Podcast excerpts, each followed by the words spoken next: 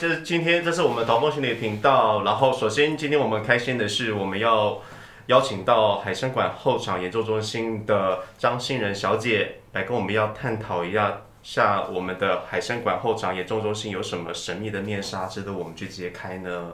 那首先的，首先我还是要介绍一下我们的伙伴。我们今天有阿奇，噔噔噔噔，大家好，我是阿奇。然后接下来就是我们的重头戏，然后。张欣仁小姐，那麻烦您说一下，介绍你自己一下，就是你大概为什么会跟海参馆结下不解之缘，还有你为什么会在这个岗位做了这么久？我其实也没有做很久了，真的，好好了解。去年三月，哎，去年吗？前年三月来的，对。然后为什么会跟海参馆结下这个？因为就是小时候很喜欢来海参馆，然后就是诶。后来大学的时候，然后就看到哎，海神馆刚好有在招募，就是解说自工这个一个那个叫什么一个一个讯息，然后就觉得哎，好像真的可以就是尝试看看，所以就有去报名，然后也很顺利的，就是进到海神馆来当解说自工这个这个部分。那其实，在当解说自工的这个过程，其实也蛮算是还蛮印象深刻，就是。除了可以呃学到一些海洋生物相关的知识啦，也可以就是训练自己呃面对民众、面对人群的一个胆识，然后就是也可以借由这样的一个呃当解说自工的一个工作，可以就是将一些海洋生物的科普知识，然后传达给呃我们一般来参观的一些民众，这样让他们知道说可以就是。我们特展做了这么多，然后每次每年都不一样的特展。那借我们这些人来解说的话，可以让民众知道说，原来我们这些特展想要传达的是什么。那为什么会每年都要推出这么多丰富的特展？这样子，对。你在海参馆自工当多久？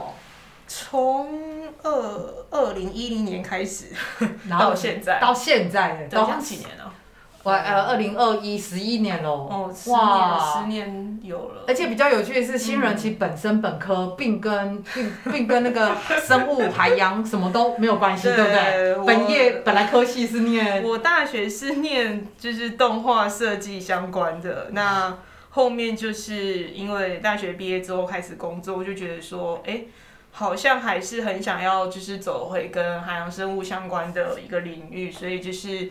一个机缘之下，就去念了海洋生物研究所。那念完也是呃，念完之后，然后就是又毕业了嘛，然后 然后就跑到台北去工作了一年多之后，又回来海生馆了这样子。所以是说，你刚才说去年才其实真的成为海生馆的。去年吗？前年。前年。对对对对今年算第二年。嗯嗯嗯嗯。第二年吗？应该是吧。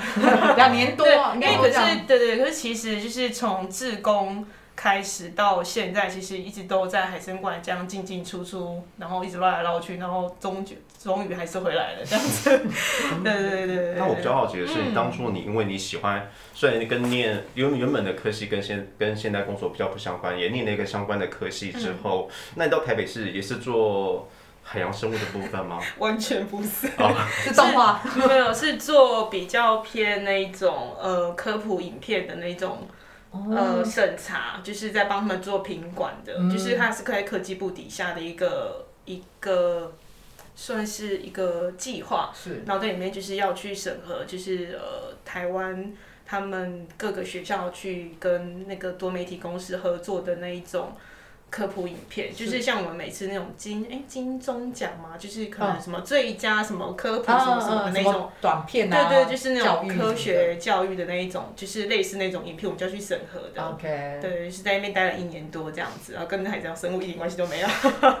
对，所以你放不下海洋生物才回来这边。就是一直应该是说我在当志工的时候，一直很想要，就是如果有一天可以在海参工作，该有多好。嗯，对，所以就是绕了一大圈，还是回来了。好，了解。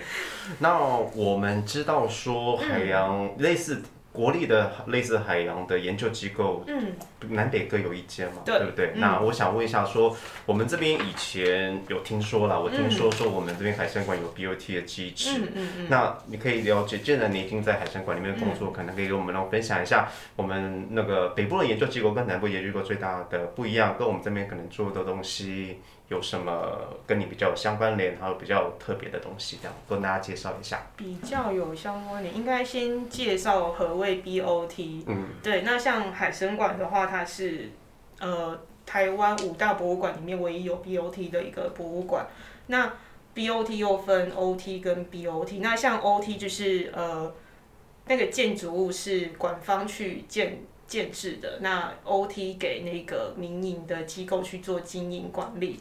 对，那我们的馆里面的台湾水域馆跟珊瑚王国馆都是 OT。哦，珊瑚馆跟台湾水域都是水域馆 OT，那世界水域馆的话是由厂商，就是由民间那个他们的团体去建制，然后也经营，所以就是 BOT。啊，OK，对，所以就是简称 BOT 就是这样的意思。是对对对。那我们馆除了就是呃有做海洋生物的一些科学研究啦，然后也有就是在做一些展示特展，然后也有像我们现在在做的一些科学教育的活动推广等等，然后也有就是包含那个我们的生物的一些繁养殖，对，然后还有一些我们呃官方的一些硬体的，就是设备的维护这样子。那跟海科馆比较不一样的是，是我们馆里面其实有跟那个国立东华大学有合作，就是有建立一个设立一个海洋生物研究所，就是我念的那个研究所。对对对，它有是有分呃海洋生物多样性跟演化，然后还有一个是分呃海洋生物科技的，哦。就是有两个区块，一个是海，一个是生科，一个是生生物演化组这样子。然后我就是在生物演化组的那一区，那生物演化组是你刚刚说在隶属于哎有分布在海参馆，都在海参馆。都在海参馆，对，就是呃，他跟东华大学合作的这个海洋生物研究所，它只有就是研究所的部分在海参馆。那它其实校本部还是在在花莲的那个嗯东华，对，嗯它只是刚好有一个海洋学院在海参馆里面设立这样子。是，对对对。所以海参馆嗯听起来有点复杂，哦 它有 BOT 的民营，又有对本来海参馆本身馆方经营，对还有跟国立东华大学有合作，对对，我觉得算是一个。哎、这个算是产官学合作一个非常完美的一个单位。对，就是什么都有。对因为其实呃，我们很多人不知道说海参馆里面其实藏了一个研究所。是是是，对，所以就是其实因为它又离海参馆这么近，所以对于呃博物馆有兴趣或者对海洋生物有兴趣的学生，其实都可以来就是报考这个研究所，然后来就近读，然后可以就近就是可以学到一些博物馆相关的一些的，知识。因为海参馆本身就在海边，然后又加上他自己的馆藏，对然后本来的研究资料，嗯其实他嗯念这个研究所，我觉得是非常的，就是资料后援非常强大。对，就是其实它的资源非常的多，就是看你在就在念书的过程中，你可以从这个这么大的宝库，你可以去找到什么东西真的这样子。，对欢迎有兴趣海洋保育，哎，我们要打广告吗？欢迎海洋保育的 朋友来。来报名 对海洋生那个国立东华大学那个对对对对海洋生物研究所这样子。那我想问一下，在那个那个研究所一个在一个一个学校机构在那里面设立的，嗯等于是附属的嘛？那当然它可以有享有官方的资源，sure，然后它也有本身，它也像你在学校一样，会有一些研究室吗？会有一些系办公室嘛？类似这种部分，会比较好奇一点。有有，我们有系，就是一个一个算是，嗯，里面有一个系所，就是我们的那个办理的小姐这样子。也是有戏办这样的，概念，有有有。哦然后像呃，我们里面就是有分第一研究中心跟第二研究，哎，第一研究大楼跟第二研究大楼。对啊，第一研究大楼那边就是主要都是在做生物演化相关的，那另外一边就是做生物科技。是。对对对。那他开话题问一下，这样会不会跟本校的学生或学校其实完全不熟？因为你们几乎都待在海参馆了，会对不对？我们学生其实只有呃学校的校庆跟毕业典礼才会回华，啊，其他都待在海 其他。都被抛弃了。所以对本校校本部来讲，你们是很陌生的一群人。就是被嗯，不方便多说什么样了，就是就是还是我们是隶属在学校的一部分，只是我们现在是在海参馆，然后就是没有办法都可以享有到学校花莲那边的那个资源。哦，没关系，你有嗯你有海参馆的资源够了，因为你们最主要是研究海生海中海洋生物嘛，对啊。你随时想看，去湿地、去馆藏对，然后甚至是去你的那个就是我们海参馆里面的一些生物都可以做研究。对，我都觉得这是非常幸福的一件事。总有每天我们每天在学校都看着课本跟教授而已。有了，我们里面还是有很多老师，对对，然后他们每个也很专业。嗯，就是自己有他们的研究室，就是是有分做鱼类的、做甲壳类、做呃软体生物的，或是做浮游植物、浮游动物，哇，很多啊很细是我们分的很细，然后还有细做海水鱼、做淡水鱼的，哇，对，然后也有就是做海水鱼的养殖，哦，对，都有。很多，然后呃海洋的一些污染物的，是。然后废弃物的等等什么都有。哦，连这个保育相关到废弃物的都有。对对。我们之前也有人在做那个海龟的粪便，因为要从它的大便里面萃出那个人造的垃圾，是。就是塑胶为例看看他。们吃的垃圾，对对对，有哪些东西，是。这也是一个研究。哇，好有趣哦。哎，蛮特别的。其实是真的五花八门的，对我觉得还是鼓励大家可以来是念一下。可以来跟这边的老师聊聊，适合什么这样子。对对对对对，因为嗯，类别太多了很，多而且只是生物演化，另外一边我还没有讲。好，哎可以也可以分享一下嘛，因为都在海参馆科技的话，我就没有这么的熟，因是为毕竟是另外一区。对，那他们都比较做那一种，呃，可以从这些，比如说珊瑚啦，或是水母身上萃取出的一些东西，然后可以利用在我们平常生活的一些医美的，或是一些应用的科技。面膜啦，嗯或是精华液啊，或是可以是更好的话，可能是癌症相关的，也可以做一些应用些对应用所以类的。它它它嗯那一组又比较像我我知道的那种所谓生物科技类，可能是要跑实验做一些实验对，就是。比较化学方面的。对嗯，但是听起来也都是很有趣的事情哎，因为你可以把海洋的东西，然后应用在人人类生活上面。对啊对哇，真的非常值得念，欢迎大家报考，还是要帮你们宣传一下。之前还有那个研究所体验营，什么研究所体验营？体验营就是你是在招收学生吧？就是让对海洋生物研究所有兴趣的学生可以来参加，可能呃三天两夜或两天一夜的那种研究所体验营，让你来了解一下说，哎、我们这边有哪些老师，因为老师都会安排课程来介绍他们自己在做些什么是事。是是，我觉得这很好，因为有、嗯你知道现在很多大学生以前啊，我们为了学历就去考研究所，嗯可是不知道念什么，嗯就只好像为了一个学历。嗯可是我觉得现在念研究所比较像是为了知道，哎、这个研究所到底可以跟你的兴趣或你想要做的事情什么相关。嗯那这个体验营算是让你提早认识。我们如果要做海洋相关的保育工作，嗯可以认识到哪些老师可以做哪些研究。嗯对，这个真不错，以后都可以在海参馆的网站上看到吗？嗯，嗯应该在东华大学的网站上。哦，对，这是公啊，对，真不好意思对对对对，对那我们应该跳回东海参馆的聊天。那我比较有兴趣的就是说，你刚刚，因为我上次也在海参馆后场遇到一个教授，他也是跟我讲说，嗯，他在做分享一下，就是在那个珊瑚的吗？珊瑚上面嗯。萃取一些东西来做一些抗皱纹的东西，嗯。所以我就觉得这是很特别的一件事情，因为我很难得想象中珊瑚里面的那个发光微粒跟抗皱有什么关系。可能就是从它的身上萃取一些，就是我们可以运用在一些化妆品或是一些保养品上面的东西。像我们之前也有做海葡萄的精华液跟面膜，哦，海葡萄。对，还有做先后水母的面膜。是是对哦，所以就敷起来没有刺刺的啦。所以哦那 那这时候我要跟大家介绍一下，大家知道海葡萄是什么东西吗？有没有吃过？冲绳好像蛮多对，冲对，绳。冲绳蛮对，中绳蛮多。它其实之前，其实我们台湾目前我知道的有一个点，上次我在海参馆看到，我真的蛮讶异，因为只有成功渔港那边有成功推出来一个就是富裕的海葡萄，他们有真正的拿来卖。嗯因为我们大部分现在都从冲绳进口，非常的昂贵，因为它就是 呃有点像是便宜的海藻，呃不是呃对，它是海藻，可是它有吃起来像鱼子酱，所以它说是吃起来啵啵啵的感觉。我有吃过，可是我觉得还好。我我个人是觉得我蛮爱的啦。哦，真的，因因为海葡蛮清爽萄其实在我个人比较好奇，应该是说，哎，如果我加入这个研究所，我可以自己优先拿来敷脸吗？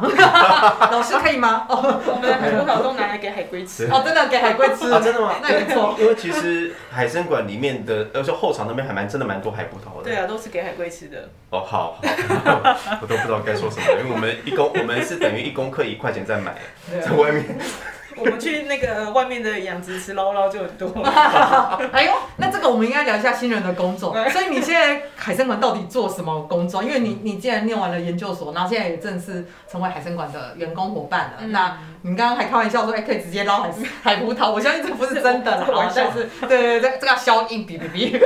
但是，可不可以分享一下你在海参馆的主要的工作内容呢？主要工作的话，就是凡是可能学校机关啦，或是那种公司行号，甚至是一般民众，他们想要来参观海参馆后场的话，基本上就是会打电话来预约。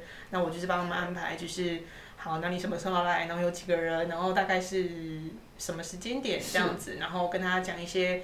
呃，基本的注意事项，那这个没有问题的话，他们就我就等待他们来 到来这样子而已，就对。然后跟就是呃管理我们的那个，因为来后场参观嘛，那一定会有解说老师。那解说老师那一群解说老师就是我负责管理的，对我就是要管理他们的一些林林总总，然后也要安排一些课程让他们去增增进，对对进修这样子。所以我我在这边要先跟听众朋友。解释一下，因为为什么要讲？好像海参馆特别安排，跟大家一般大部分人知道的，就是什么买票进去是不太一样的。一般大众在说买票进去，就是我们所谓说的海参馆前场。那刚刚新人讲，他说安排的这个解说预约部分是指所谓的后场，里面的内容很多，你可以介绍一下预约进去参观。要可以看到什么，然后所谓的解说老师又可以解说到什么样的内容，跟我们一般知道一般大众只要买票我随时都可以进去，那是什么不一样的部分？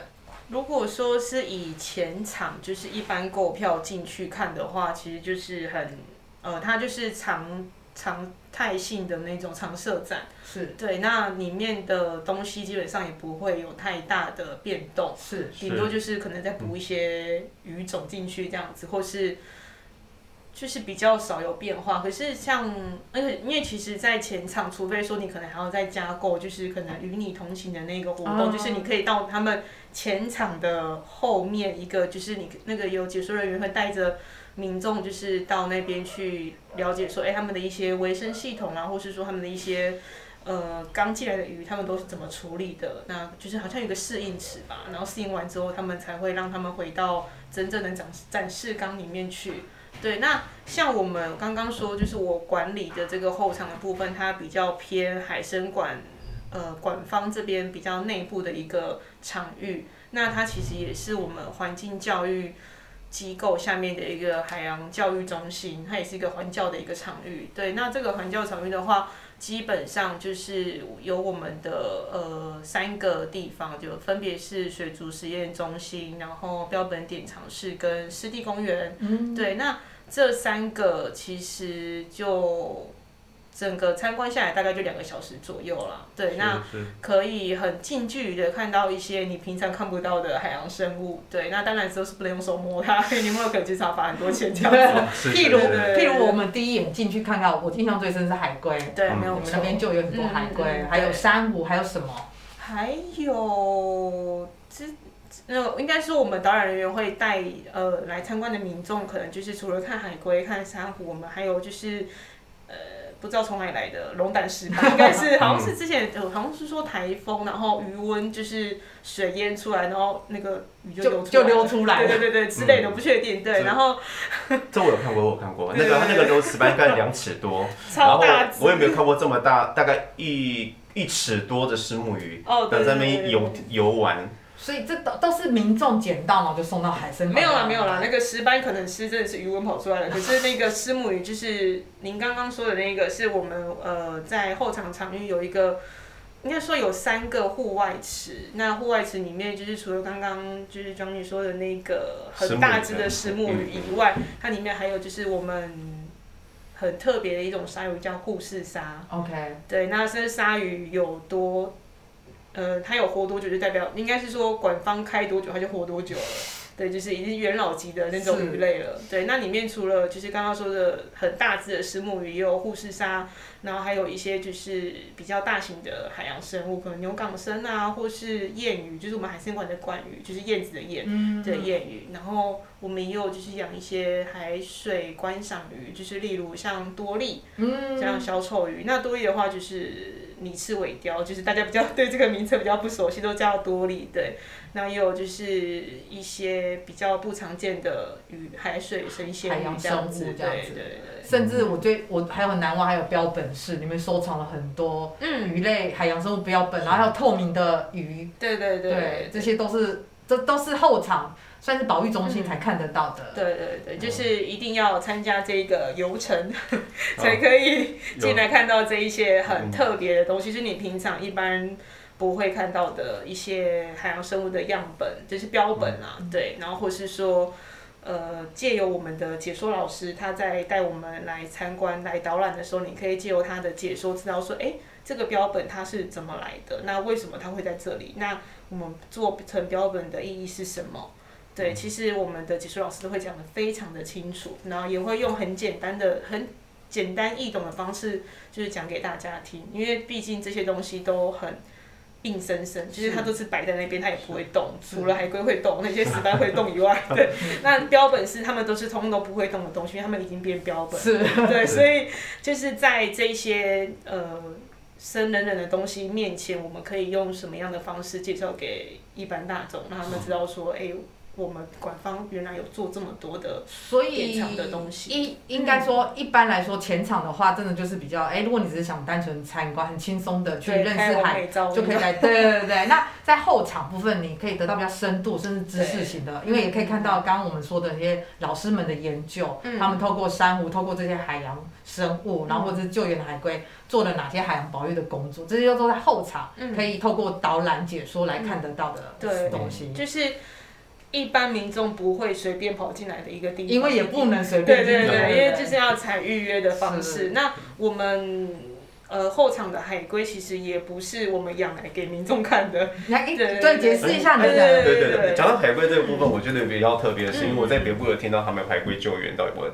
某个地方，就是我们讲的海客馆嘛，哈。嗯嗯然后我们南部是到我们的海参馆嘛。对，那如果有没有一些阿萨布鲁中间的地带怎么办？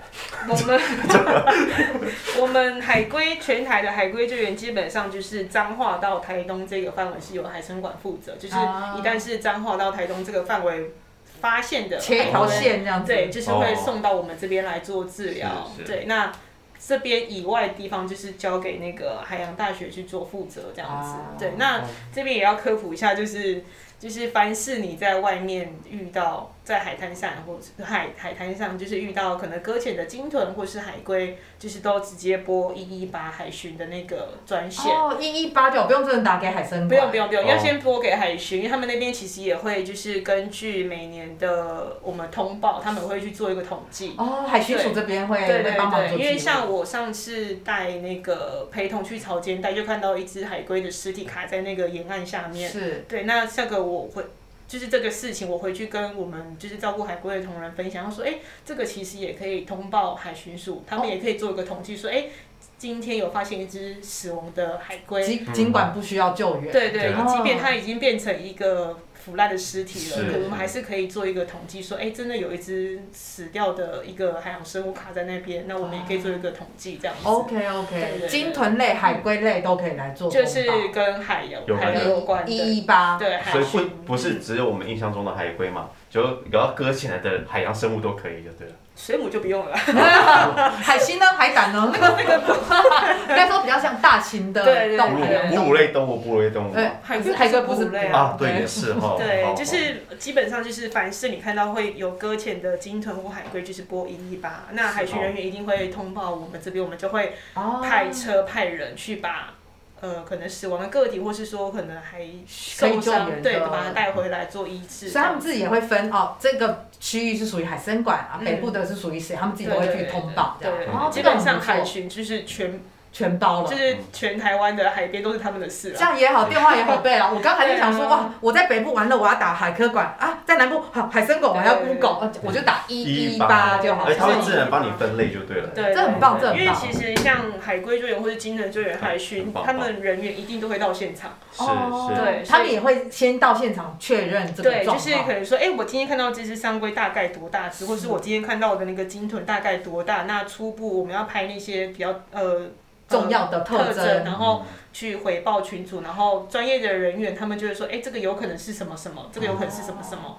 哇，对哎，这个很重要哦。对，取决于他们到时候要过来的时候，他们的器材要准备多少。啊，对，那如果今天很大只，你总不能只搬几个东西就来救嘛？对一定要适时的可能吊车啊，或者什么。人力也要安排。对对对。哦，这倒是，这个真的是专业，不是我们一般民众可以理解的。我们对都要像以为一一九这样，这个都不一样。就是其实所以我们只要打一一八就好了。对可以可以，就是一一八那海巡人员他们到现场，他们就会自己去判断说这个需要到多少人力，嗯是那要打给哪一个地方做后送这样子。所以海呃还又后送，你看多专业，后送。所以那个海洋生物的一一九，他们叫做一一八。这个很重要是凡事打给一一八就对了，海巡专线这样子。那刚刚我们有提到说，除了我们刚才讲到就是海龟救援，嗯然后珊瑚富裕，嗯然后还有我们标本室之外，我们标本室里面我刚刚有听过，之前有听说过他们有一个体验的啊、项目，就是体验做透明标本嘛。嗯，对对，那个部分可以大概简单介绍，因为我相信，呃，学校单位应该会很有很兴趣，尤其是生物系的啊。透明鱼标本的话，它其实制作的过程还蛮冗长的，那会取决于就是我们做的那个标本的大小，比如说它很大、很小、很胖、很瘦，然后有没有脂肪。哦。对，像有些像鲨鱼，它本身内脏就很油，是。那你做一做，它可能整只就黄黄的，因为它油跑出来之类的，没有，就是在我们在做的过程中会发生这一些事情，或是说，比如说像布拉希那种很小的鱼，那我们如果在制作过程中没有去顾好它，它可能就是泡个过头，它就变灰烬了。是。对，就是会有这种离离扣扣的事情发生，所以其实做透明鱼这一个这一个活动，它算是需要一直时时刻刻去看它泡的一个状况怎么样。那如果说是要让学校学生来体验的话，我们基本上就是会把前面的步骤都做完，我们才会就是有点像半成品的方式交给学生，请他就是做后面的一个程序，然后。都确定完成变透明之后，把它静置在甘油里面做保存就可以了。哦，对所以可以选鱼种吗？还是说你们这边会安排？我们这边会安排，因为太复杂或是嗯比较厚的语种，其实你第一次接触，你也不知道该怎么处理，所以我们会用比较简单的，譬如说就是布拉提的那一种，它很清楚，然后又不大，所以其实做出来就大概一个。一个公食食指这么长而已吧，哦。对啊，就是短短，就是小小一罐而已，嗯。然后你当一个收藏品也很漂亮，对这样子。对对对，对啊，我们不可能真的让你做到很大，除非你真的技术很纯熟。麻烦你加入自己去保育中心。没有，你就自己去挑战，因为其实网络上也可以都可以买得到，对。就是透明鱼的那个体验包。对有有有有我有看过。这个这个我有看过，这个甚至场所甚至场所就有跟了，你可以看到我们今天 这会甚至场所有卖类似的东西。对，就体西。验包这样。对对，因为我看过嗯。他有做过小卷，嗯，然后又有他看到做过那种小只的海马，嗯，然后所以我就很特别是，哎，他这个都可以做，那是因为其实那个没有骨骼，你知道吗？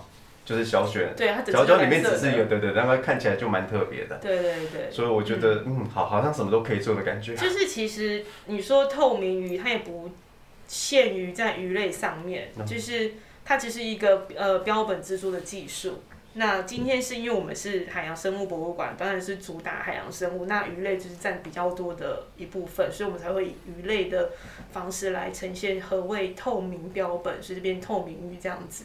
对，那其实也可以做透明的小鸡，透明的透明的小鸡小那个啊鸡鸟鸟类。鸟类也可以做。可，以啊，我们标本室里面还有透明的变色龙、透明的蛇、透明的，所以你们不不限陆地呃海海洋生物，陆地的生物也就是它其实是一个技术，是。对，它只是一个标本的技术，对，就是你要拿什么东西来做都可以，哦。啊，人类当然是不行啊，碍于道德问题。哦，，对对对对对，就是其实你们都可以把它拿来做，因为其实透明标本这个技术就是让你可以不用借由拍 X 光，是。不用借由解剖的方式，你可以知道说，哎，这个生物它的硬骨跟软骨分别分布在哪里，很清楚就可以知道，而且也不会破坏它的外观。是，其实你看它是透明，它事实上肉都还在。嗯，对对对，有些那之前我们有办过一个透明鱼的特展，然后很多民众都说，哎、啊那个肉怎么都不见？我说没有啊，你从侧面看那个肉还在，它那个厚度呢。它只是把它变透明。对对对对对，就是它其实是一个技术啦，是所以不限于在鱼类上面。所以很有趣，原来不只可以参观后场一些得到比较深度的知识，也可以做些类似体验的活动，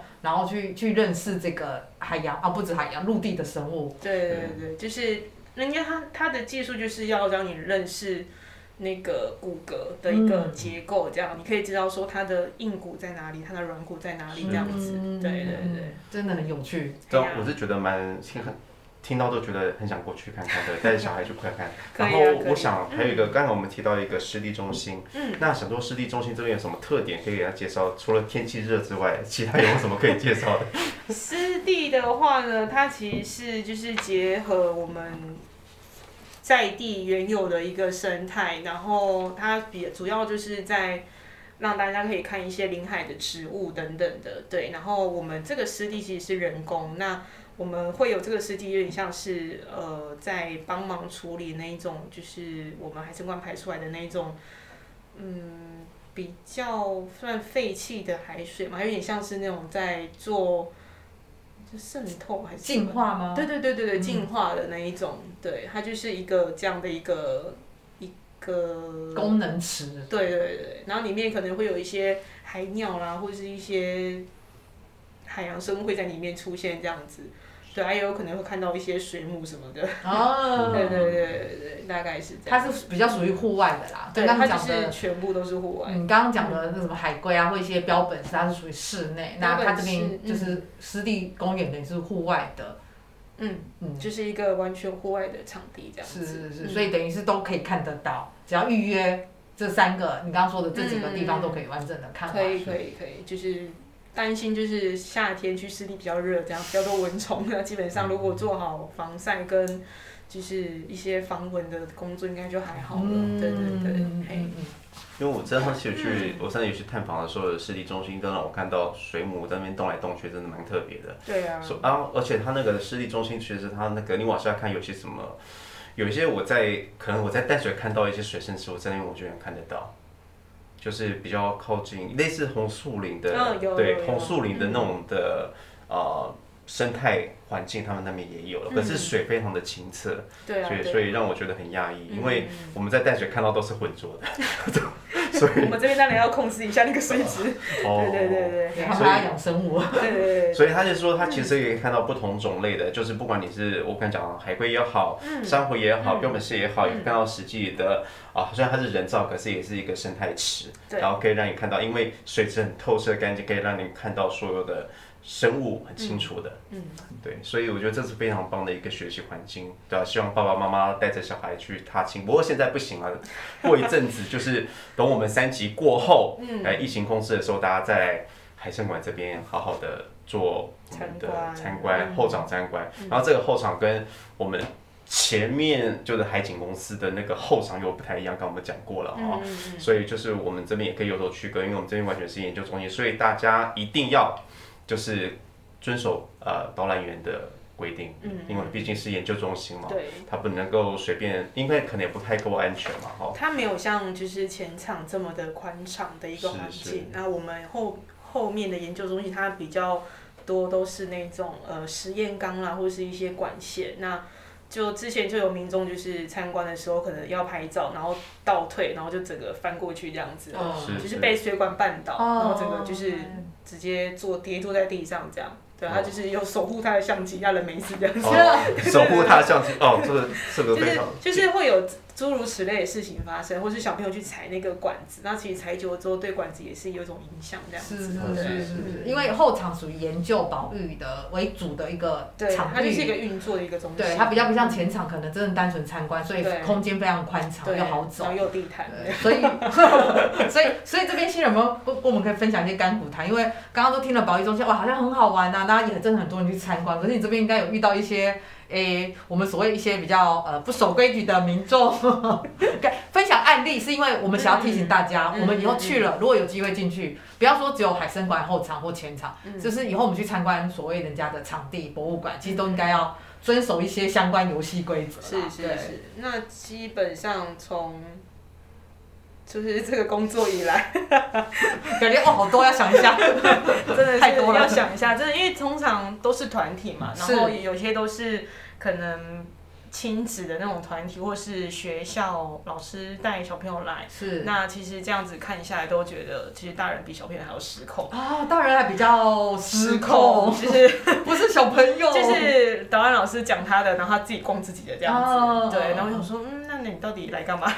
没有啦，就是就是还是希望说他们可以稍微遵守一下，就是可能老师在讲什么也稍微听一下这样子，因为你既然都已经花这个时间来了，预约那报名对，那是不是应该好好的就是认真听一下我们导演老师讲的，那也学习一下，吸收一下知识。对，那现场其实就像刚刚说的，它毕竟不是这么的宽敞的一个环境，那有很多的管线，或是说可能有一些是研究人员他们正在进行的实验缸子，那有些民众可能就是不知道是前面其实有挂一个告示牌说实验中请勿靠近，他们还是会想要过去看一下，然后动一下这样子，然后通常也会想要伸手摸吗？基本上没有到这么白目啊，哦对，然后我都会在旁边就是稍微的提醒一下，说，哎、这边不要靠近哦，或者说，哎、老师往前走，赶快跟上这样子，不要落单了。对，不要就是自己乱跑跑不见，我们还要找你。对对，就是类似这样的状况，因为那边说真的，他没有像前场的那个指示这么清楚。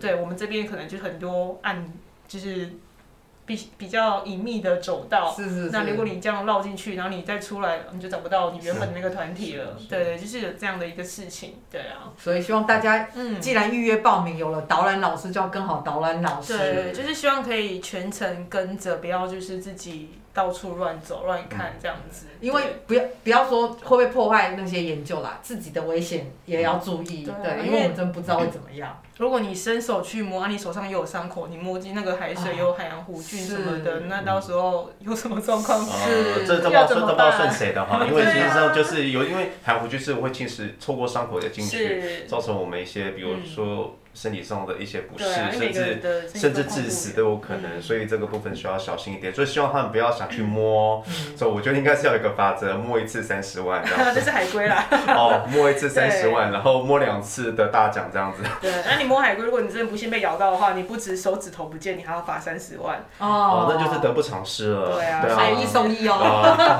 所以其实我们海龟的缸子外面都有贴，就是警示的那个标语，就是请大家就是尽可能的用眼睛看，然后，用手机拍可以，可是不要用闪光灯。是是是，对因为它很容易受到惊吓嘛，对不对？会哦，就是他们还是，毕竟他们还是活生生的动物，那嗯人都会受到惊吓，更何况是他们。真的，他们在海里面住那么久，第一次看那么多人，也是会害怕。对对对我也不知道我们人类真的很喜欢动不动什么都用手摸，哎，各种动物或者是静态的，有时候艺术作品也都是这样。控制不住那个欲望。对对对对，我要摸摸看。对对对对对所以要跟好导览老师，要不然其实我觉得，既然都有导览老师，其实我们就可以事前发问。我们要做这个动作前，就哎、我可不可以这样做？其实我相信导览老师都会给比较正确的答案跟回应。其实在，呃我们一开始要准备开始做导览的时候，导览老师都会把呃我们的一些规则讲清楚，嗯嗯包含就是不要乱摸，是。然后不要就是怎么样踩水管啦，是。不要什么什么，这些都会讲，或者对。说在呃活动开始之前会让大家先去上完厕所，要不然总比你走到一半然后突然。脱队跑去上厕所的，然后回来就不见了，对对对对对。之类的，就是会有这样的事情发生，对对对啊。可是这件事很有趣，就是因为其实后场。因为一开始是做保育为主要的目的，嗯好、那现在等于有点算半开放，不能说半开放，就预约你就可以开放。这对对馆方来说有没有觉得后悔要做这件事啊？因为遇到那么多不理性的民众的时候，其实其实你们其实以保育为目的，你们还是可以不用对外开放。嗯，可是我觉得一半一半的，因为我们做这些事情，也可以让一般民众知道说，其实我们真的有在做这些事，只是你们平常不知道。对，因为我们平常也不会去广告，也不会去就是公开在平台上说，哎、我们今天就有什么海龟，今天干嘛干嘛，今天养了什么的。真的。对，那你既然就是借由呃这个管道，然后来进来里面了解我们的研究中心在做些什么事情的话，其实也可以，就是你那天参观完之后，其实你自己也吸收到很多。那你回去也可以跟你的亲朋好友分享说，哎、我今天到了一个什么地方，然后我看到哇海龟这么近距离，让我好震撼。原来海龟就是他在那边出现，不是因为他愿意，他可能就是因为生病，或是因为受伤，或是可能被渔网勾到，然后被被迫被我们带回来。那我们就是会帮他们做一些就是治疗，然后其实我们这边每一只带进来、收进来的海龟，他们基本上都会排出人造的热色。哦，几乎每每只只都会哇对，而且多多少少这样子，然后有些是那个还有鱼钩卡在喉咙里面，哇，都是因为人为的伤是啊造是啊，成伤害，就是因为那个钩子是它也拉不出来，所以我们就必须开刀。因为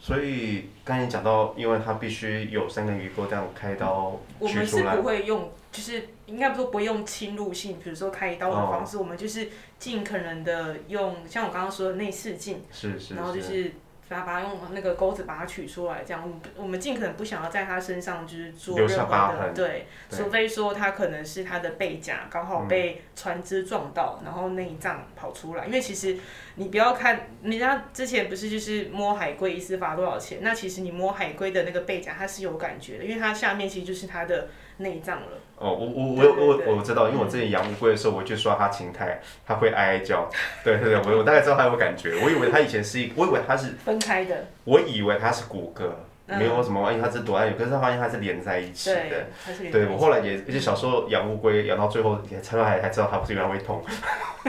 没有感觉啦。对对，那所以就是我觉得那个有鱼钩应该就是因为钓鱼人是喜欢用饵，嗯然后可能不小心吃到它丢出来的小鱼。他们就会直接把线剪掉，然后钩子就在它的喉是是咙里面了。是，所以这个就是会造成一些永久性的伤害。对，对啊，那所以这次要呼吁一下爱爱钓人士，爱钓人士可能在鱼钩可能要收好一下，要不然我们的海龟就会常常会有鱼钩是是是在里面，那就会造成没有，如果它不是靠我们那个外在的帮它排除的话，它一辈子都在那边，也许很快就会就会应该没办法活太久。对不能他没办法好好进食，对它就饿死。对嗯是是，就是可能就是会造成一些，反正就是环境上的变化。所以其实透过这个参观，我真的觉得可以，呃，等于说认识了大家的海洋保育工作，然后进而也知道海洋生物其实其实在我们人为的影响之下，其实受了很多伤害。嗯，对，如果对啊，就是我觉得海参馆用意真的很好，就是开放民众参观，然后可以去得到这些知识之外，也去认识一些不同领域，然后得到一些专业知识。